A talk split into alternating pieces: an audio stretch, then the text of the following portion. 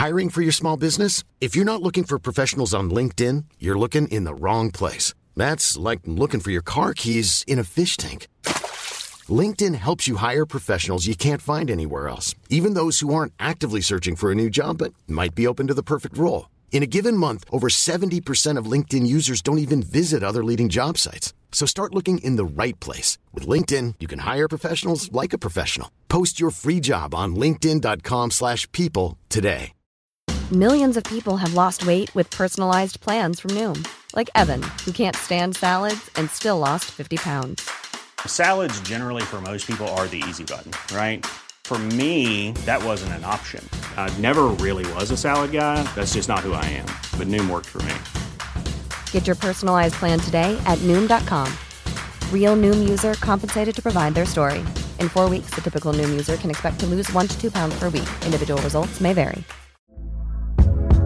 Hey there, it's Michelle Norris. I'm host of a podcast called Your Mama's Kitchen. When I travel, I'm usually looking for a way to find a taste of home when I'm not at home. And one of the things I love to do when I am at home is entertain. And Airbnb allows me to do that. When I was in California recently, I rented a house that had a great kitchen. And when we were sitting around the table, we we're all thinking, we're in someone else's house. Someone could be in all of our homes as well.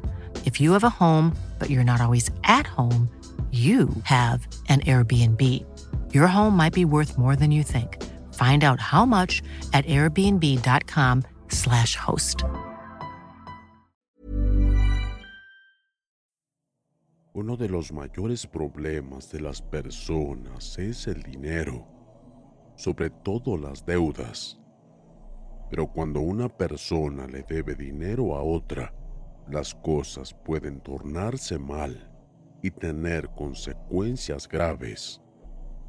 Los problemas financieros han sido la causa de los mayores conflictos de la historia. En este caso, contaré cómo mi tío, un ludópata sin remedio, eligió a la persona equivocada para deberle dinero.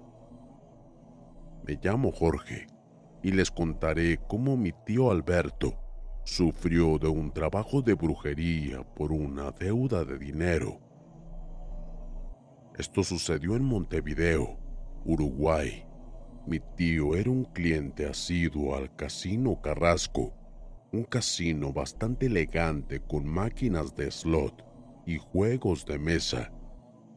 Alberto poseía algunos minimercados, por lo que el dinero no era un problema para él hasta que adoptó el vicio de la apuesta y luego del alcohol. Con mi familia nos hemos visto obligados de estar al pendiente de él. A pesar de sus grandes ingresos, se metía en problemas por dinero. En ocasiones, por pedir dinero a prestamistas y no poder pagarlo a tiempo. Incluso en una oportunidad, tuve que ir a buscarlo al casino, llevando dinero de mi bolsillo, porque le tenían prometido una bala en la cabeza si salía sin pagar. Con mi madre estuvimos muy al pendiente de él para que dejara el vicio. Lo obligamos a asistir al casino y que solicitara por su propia voluntad la exclusión para que el mismo personal no lo dejara entrar. También lo obligamos a asistir a profesionales de la salud para tratar su ludopatía. Aún así, siempre encontraba la manera de ingeniárselas, o iba a otros casinos, o conseguía que le cancelaran la exclusión. La noche de un sábado, recibió una llamada del casino. Por fortuna, el personal se ponía en contacto conmigo por si mi tío tenía alguna de sus actitudes, ya que en ocasiones se embriagaba y discutía con alguien. Desafortunadamente, el periodo de prohibición del casino había caducado en ese momento. Tomé un taxi y llegué en cuanto pude.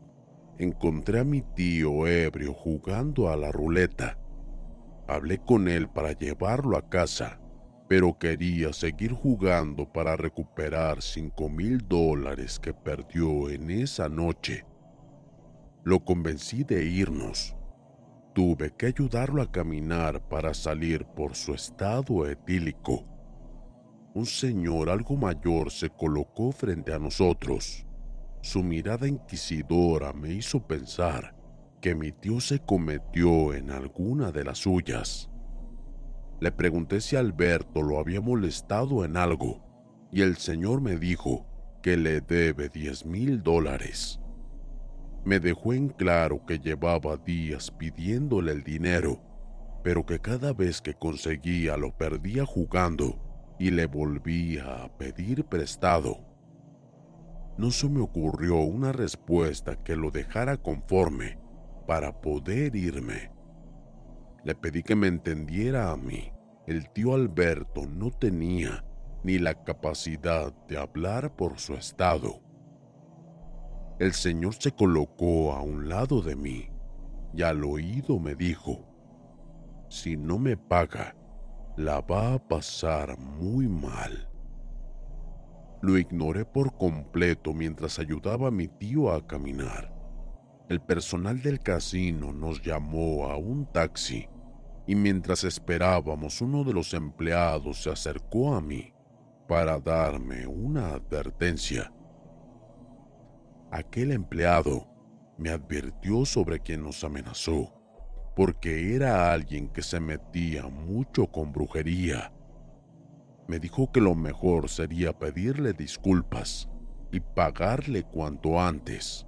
Si no, mi tío terminaría como otras personas que le quedaron debiendo dinero. No le di importancia en su momento, ya que no creía en la brujería, al menos hasta ese entonces. Llevé a mi tío a su casa y lo ayudé a acostarse. Pasé la noche allí por si necesitaba algo me levanté a las 10 de la mañana y me preparé un desayuno ligero, mientras que esperaba que mi tío se despertara por su cuenta. Lo imaginaba con una resaca del infierno, pidiéndome explicaciones de lo que sucedió el día anterior. De pronto, escucho la puerta golpearse. Me acerco a paso veloz. Era mi tío que caminaba con torpeza Imaginé que seguía ebrio, pero no, no era eso. Se sentía realmente mal. Me pidió que lo acompañara al baño. Me decía que las rodillas se le doblaban sin motivo y no podía afirmarse. Al llegar al baño, comenzó a vomitar sangre. Casi me baja la presión de la impresión. Era vómito de color rojo. Era puro líquido rojizo. Jamás había visto a alguien vomitar de esa manera. Llamé a emergencias y los médicos llegaron en cuestión de minutos. Hospitalizaron a mi tío. Pasaron algunas horas al hablar con los doctores nos dijeron que no tenía nada, solamente que era una simple resaca. Insistí en que debía de tener algo, que había vomitado sangre, pero no tuvimos respuestas positivas. Nos decían que eso no pudo haber pasado. El tío Alberto se molestó con el personal médico y comenzó a insultarlos a todos. Trataba de calmarlo, pero yo también tenía ganas de hacerlo. Aquello no era normal, pero nadie quiso entenderlo ni ayudarlo. Decidí llevarlo a casa y que se quedara unos días conmigo. Llamé a mi madre para hablar de lo que había pasado, aunque omití la amenaza de aquel hombre porque fue algo a lo que no le di importancia. Tuvimos una reunión entre mi tío, mi madre y yo. Hablamos seriamente de lo que pasó y nos prometió que se comportaría, como nos lo prometió otras cinco veces en el pasado. Desde ese día, cosas extrañas comenzaron a pasar. Mi tío se quejaba en la noche de extraños dolores de cabeza. Explicaba que le ardía desde adentro y que sentía como si alguien se la apretara con las manos. Le daba analgésicos, pero nada parecía aliviarlo. Llamé a emergencias nuevamente, pero no le encontraron nada y atribuyeron a que solo estaba llamando la atención. Conocía muy bien a mi tío. Podía ser un alcohólico y ludópata empedernido, pero algo era cierto. Él era tan orgulloso de sí mismo que siempre ocultaba sus dolores. Aunque se tocara y se quejara, siempre le preguntaba qué le pasaba y decía que nada. Sin embargo, él no dejaba de quejarse y sabía que algo serio le pasaba y le creía. Su teléfono sonó. Tuve que contestar yo porque él estaba en cama soportando el dolor de cabeza. Del otro lado era un sujeto pidiendo el dinero que le debía. Hablé con el hombre explicándole que no estaba bien de salud pero que me encargaría de solucionar ese problema más adelante. Fue cuando me dijo que reconoció mi voz y que me vio cuando fui a buscar a mi tío al casino. Era aquel sujeto que nos amenazó, de que mi tío le pasarían cosas malas si no le pagaba. Decidí cortarle la llamada. Tenía cosas más importantes que hacer. Al cortar la llamada, uno de mis floreros se rompió como si nada, como si hubiera explotado. El calor se me subió al cuerpo al no encontrar una explicación. Durante días, mi tío estaba cada vez peor. Casi no comía ni se movía de la cama. Llamamos a los médicos en más de una ocasión pero nos decían que no tenía nada, solo un poco de presión arterial. Eran cuatro médicos distintos quienes lo vieron y ninguno encontró algo, pero yo lo veía cada vez peor. Se notaba en lo pálido de su rostro, en lo cansado de su mirada, lo poco que comía y su forma moribunda de caminar. Algo le pasaba y no era algo normal. Mi madre tuvo que venir a casa para ayudarme con él, ya que yo no estaba todo el día por mi trabajo. Ella también lo notaba muy desmejorado. Creía que algo le pasaba y no comprendía cómo los médicos lo ignoraban. Yo pensaba lo mismo que ella, pero si los médicos no querían ayudarlo, no podríamos hacer otra cosa. Una noche llegué tarde a casa. Mi madre me estaba esperando. Mi tío apenas había comido algún bocado. Ya había perdido más de 10 kilos en los últimos 10 días. Temía que se enfermara por anemia. Por suerte, sus negocios seguían funcionando gracias a su contador que llevaba todo en orden y uno de sus empleados de confianza que se encargaba del resto. Mientras hablábamos con mi madre de qué medidas se iba a tomar con él, escuchamos quejidos extraños en su cuarto. Al entrar, se estaba ahorcando a sí mismo con sus propias manos. Mi Hiring for your small business? If you're not looking for professionals on LinkedIn, you're looking in the wrong place. That's like looking for your car keys in a fish tank. LinkedIn helps you hire professionals you can't find anywhere else, even those who aren't actively searching for a new job but might be open to the perfect role. In a given month, over 70% of LinkedIn users don't even visit other leading job sites. So start looking in the right place. With LinkedIn, you can hire professionals like a professional. Post your free job on linkedin.com/people slash people today.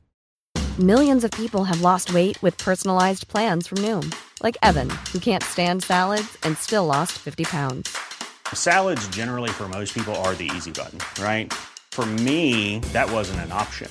I never really was a salad guy. That's just not who I am. But Noom worked for me. Get your personalized plan today at Noom.com. Real Noom user compensated to provide their story. In four weeks, the typical Noom user can expect to lose one to two pounds per week. Individual results may vary. madre gritó desesperada, mientras que yo traté de sujetarle las manos a mi tío para sacarlas de su cuello. Era increíble la fuerza que tenía. Parecía algo sobrenatural. Sus manos no se movían para nada. Me afirmé en la cama y realicé un gran esfuerzo para quitar las manos de su cuello pero era como intentar mover un barrote de hierro. Cabe recalcar que tengo mucha fuerza en los brazos y mi tío era un anciano de 70 años. Aún así, sus delgados brazos tenían más fuerza que yo en ese momento. Comencé a golpear su rostro por desesperación, pero no se soltaba. Me aterré cuando empezó a hablar en portugués. Mi tío apenas sabía hablar bien español, pero estaba usando ese idioma a la perfección. Se soltó mientras recuperaba el aliento. No parecía que entendiera lo que pasaba. Fue cuando mi madre me dijo que lo engualicharon, que significa que le hicieron brujería. Recordé a ese hombre que lo amenazó por deberle dinero. Se lo conté a mi madre. Ella casi se desvanece al enterarse.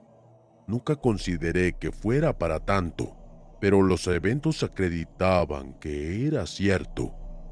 Mi madre me explicó que por eso hablaba en otro idioma, porque alguien le hizo algún tipo de macumba, como ella decía. De seguro alguien se la había incorporado para acabarlo. Algo así sabía sobre ese tipo de religiones, pero no era un tema en el que hubiera indagado mucho. Mi madre se encargó de llamar a una conocida de ella para poder ayudarnos, mientras que yo me dirigí al casino en busca del hombre. Horas después, me encontré con aquel sujeto. Me reconoció enseguida. Su manera soberbia de observarme de arriba a abajo y luego sonreír me llenó de cólera.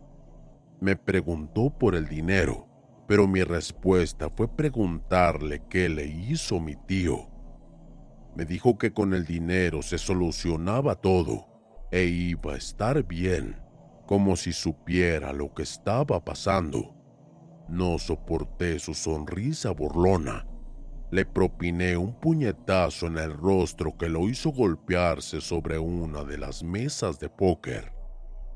Entre el personal y algunos clientes nos separaron en ese instante. Aquel sujeto me observó con tal rencor que lo pude leer en sus ojos. Me dijo que yo sería el siguiente al señalarme y que yo la iba a pagar tan caro como mi tío. Me expulsaron del casino y me prohibieron ingresar de nuevo. De regreso a casa me di cuenta de la locura que había cometido. Temía correr el mismo destino que mi tío. Cuando llegué a casa, mi madre estaba con una señora mayor de la religión Quimbanda, una May de Santo, cuyo nombre prefiero dejar en anonimato.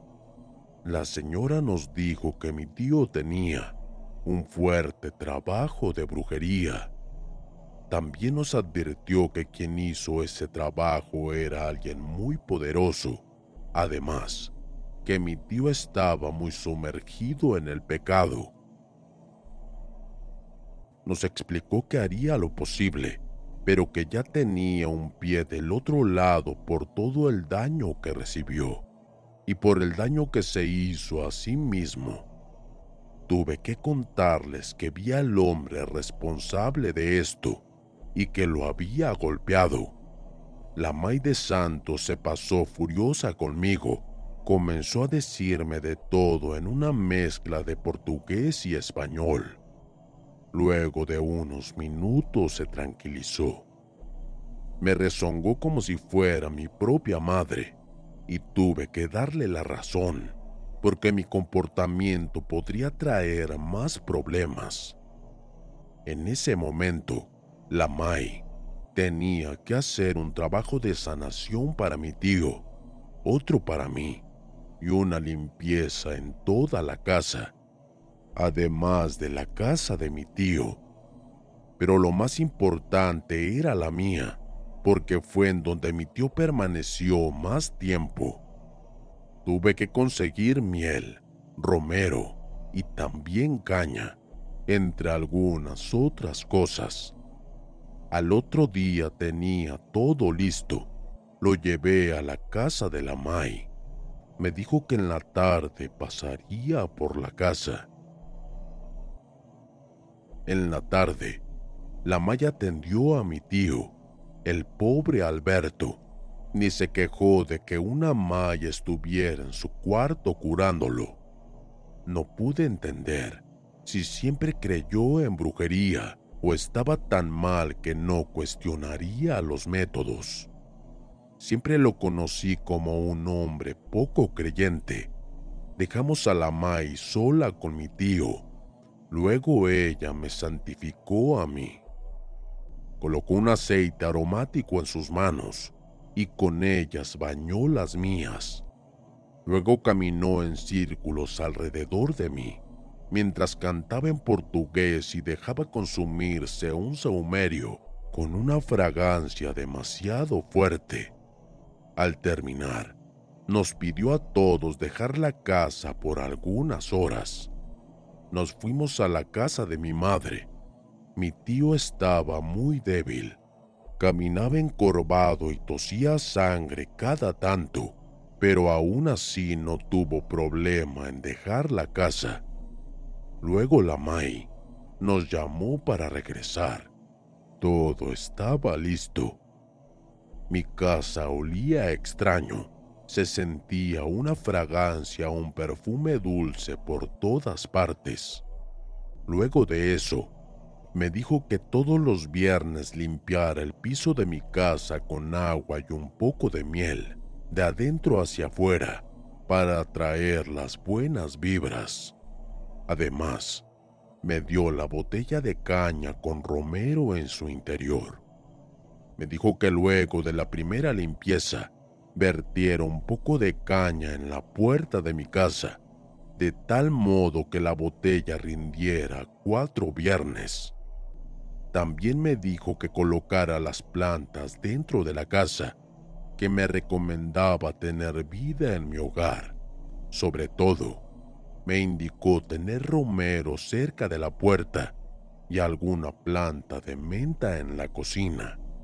En cuanto mi tío, dijo que le realizara otra limpieza en su casa, pero que tenía que quedarse a vivir allí. De manera extraña mi tío no se negó a quedarse solo. Aún así, yo tenía la llave de su casa y podía verlo a diario, además de que mi madre podría pasar alguna otra noche con él. La Mai me apartó para hablar a solas y me dijo que el trabajo de brujería lo iba a cortar y que todo el mal se regresaría al responsable pero que no tuviera mucha fe por mi tío. A pesar de cortar ese trabajo, había recibido mucho daño y su alma no era muy pura. Me explicó que sus santos lo atendieron porque ella lo pidió, pero que no tenían deseos de hacerlo, ya que mi tío tuvo muchas conductas destructivas. Pero si le pasaba algo, al menos su alma no iba a sufrir. Me sentí mal por mi tío. Lo quería muchísimo. Él era el padre que nunca tuve. Pero era cierto. A veces mi tío se comportaba como si no se quisiera a él mismo y no podía molestarme con la señora por sus palabras. Durante un mes estuve siguiendo las indicaciones de la Mai. Limpiaba el suelo con agua y miel cada viernes echaba la caña en la puerta de la casa. Mi tío fue mejorando poco a poco. Regresó a controlar sus negocios como si nada hubiera pasado, pero se veía más apagado de lo normal a pesar de recuperar su peso y comer mejor. Mi tío Alberto nunca tuvo hijos y se separó hace muchos años a raíz de no poder tener descendencia, por lo que se refugió en vicios para resistir la soledad. Aunque mi madre y yo siempre estuvimos pendientes de él, no era lo mismo él jamás formó su propia familia. Un día, llegó a casa con mi madre. Tenía unos papeles para nosotros. Nos dijo que si le pasaba algo, todos sus mini mercados quedarían a nombre de nosotros. Temimos que quisiera cometer alguna locura pero nos aclaró que no se trataba de eso. Solo reflexionó sobre lo cerca que sintió la muerte y que quería pagarnos todos los males que nos había causado. No nos había hecho nada directamente. Nunca nos golpeó ni nos robó dinero. Lo que sí fue cierto es que tuvimos mucho tiempo persiguiéndolo por sus malos pasos y eso nos había traído problemas, pero jamás se lo reclamamos. Una semana después de esa reunión, recibí una llamada de mi madre. El tío Alberto había fallecido de un infarto en las oficinas de uno de sus mini mercados. Creo que él sabía algo, pero se lo guardó recordé las palabras de la Mai. Supongo que quiso hacer algo para arreglar las cosas y limpiar su conciencia. Al otro día de su fallecimiento, el contador de mi tío me entregó un sobre con 10 mil dólares. Me explicó que si algo le pasaba, ese dinero estaba destinado a una persona específica y que yo tenía que entregárselo en la mano. La dirección era en la zona del barrio Carrasco. Recordando ese casino, me imaginé a quién se trataba. Al llegar, toqué la puerta. Era él. Aquel hombre que nos amenazó a ambos me observaba con odio. Me preguntó que qué quería de forma agresiva no le dije ni una sola palabra. Le di el sobre y él verificó el dinero. Lo contó tres veces como si desconfiara de mí. Luego, me sonrió y me cerró la puerta en la cara, como si no me debiera ni las gracias. Regresé a casa con una sensación de paz enorme. Sentí que el alma de mi tío descansaba al saldar su deuda estaba orgulloso de él por hacer lo correcto. Una semana después de darle el dinero a aquel sujeto, me enteré de la noticia. Sufrió un accidente automovilístico donde perdió la vida en el acto. Supongo que todo el mal que hizo se le regresó. Como mi tío pagó su deuda, aquel hombre también lo pagó, pero de otra forma. Nunca hagas el mal a nadie, o se te devolverá en contra.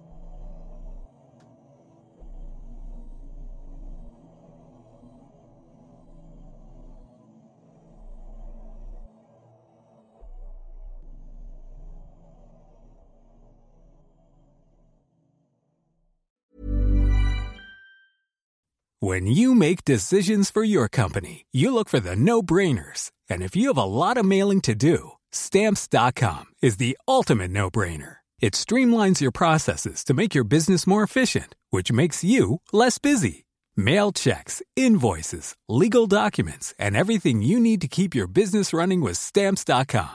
Seamlessly connect with every major marketplace and shopping cart. Schedule package pickups and see your cheapest and fastest shipping options from different carriers. With rates up to 89% off USPS and UPS rates. And with the Stamps.com mobile app, you can take care of mailing and shipping wherever you are. Make the same no-brainer decision as over 1 million other businesses with Stamps.com. Sign up with Code PROGRAM for a four-week trial, plus free postage and a free digital scale. No long-term commitments or contracts. That's Stamps.com. Code PROGRAM.